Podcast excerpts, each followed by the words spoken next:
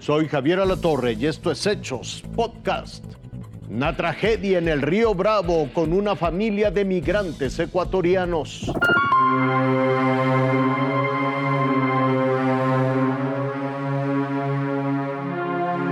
Los tres salieron del Ecuador y cruzaron siete países hasta llegar aquí al río Bravo, la frontera México con Estados Unidos. Queríamos tener, cumplir nuestros sueños de tener nuestra casita y estudiar a nuestro hijo, salir adelante. Por eso salimos los tres.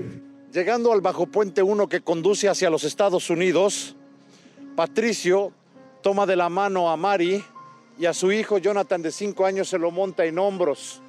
Se meten por aquí, ninguno de los tres sabe nadar. Él iba adelante, me cogió de la mano y cruzábamos y, y cuando él ya sintió profundo y, me jaló, me jaló de la mano y empezamos a ahogarnos y la mochila fue lo que me flotó a mí.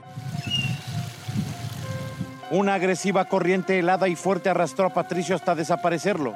Quise rescatarle a él, pero él ya no asumó. Ya se hundió, ya se desapareció. Cuando Mari se da cuenta que su esposo se está hundiendo con su hijo en hombros, alcanza a sujetar al pequeño, pero la gran fuerza que tiene este río también comienza a ahogarlo.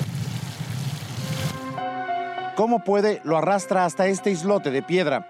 El pequeño ya está inconsciente y trae los ojos en blanco. Me di la vuelta y mi hijo le vi sangrándose, bien morenito.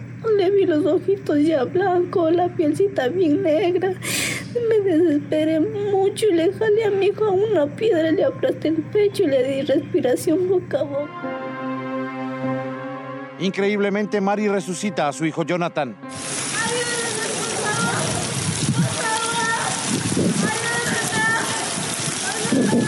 Mi papi estaba cargado a mí en los hombros y se ahogó y mi mami me jaló. Dios, Dios, al menos tengo a mi hijo.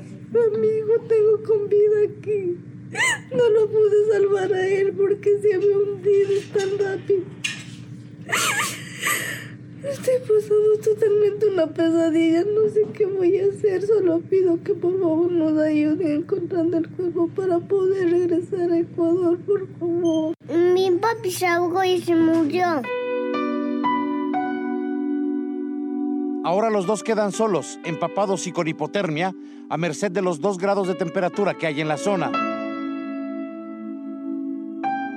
Por fortuna llega el grupo Beta y ambos son rescatados y llevados al hospital Salvador Chavarría, aquí en Piedras Negras, Coahuila. La ambulancia de aquí de, de México nos rescataron porque nos quedamos congelados con el agua. Nos rescataron y, y ahorita estamos buscando el cuerpo de mi, de mi pareja.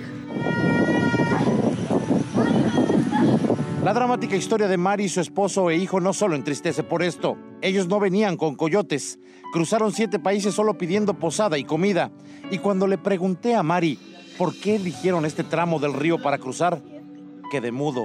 ¿Alguien te recomendó cruzar por ahí? No, nadie, solo sabemos ver videos en TikTok, nada más que la gente cruzaba por ahí. En el juicio de Genaro García Luna aseguran que fue visto en una reunión con la Barbie y Beltrán Leiva. Continuó la declaración de Harold Poveda, el conejo, narcotraficante colombiano. La primera arremetida certera la dio César de Castro, el abogado del acusado. Para demostrar al jurado que no es de fiar, le echó en cara al conejo que sobornó a un guardia en una prisión estadounidense con cerca de 6 mil dólares. A Poveda no le quedó más que reconocer. Turno del fiscal asistente Philip Pilmar. ¿Por qué no regresas a Colombia o México? Le preguntó. Me van a matar. Está en riesgo mi vida, contestó Poveda. Siguiente testigo. Agente de la DEA, Miguel Madrigal. Declaró que la agencia supo de la relación de García Luna con el cártel de Sinaloa cuando interrogó en septiembre de 2010 a El Grande, el día de su detención en Puebla. El siguiente turno, un ex policía federal, Francisco Cañedo Zabaleta, aseguró que fue testigo de una reunión en Cuernavaca, Morelos, entre el exsecretario Arturo Beltrán Leiva y Edgar Valdés Villarreal, la Barbie. Y desde el estrado, el juez Brian Cogan viene insistiendo que todo lo dicho debe ser probado. Hasta aquí la noticia, lo invitamos a seguir pendiente de los hechos.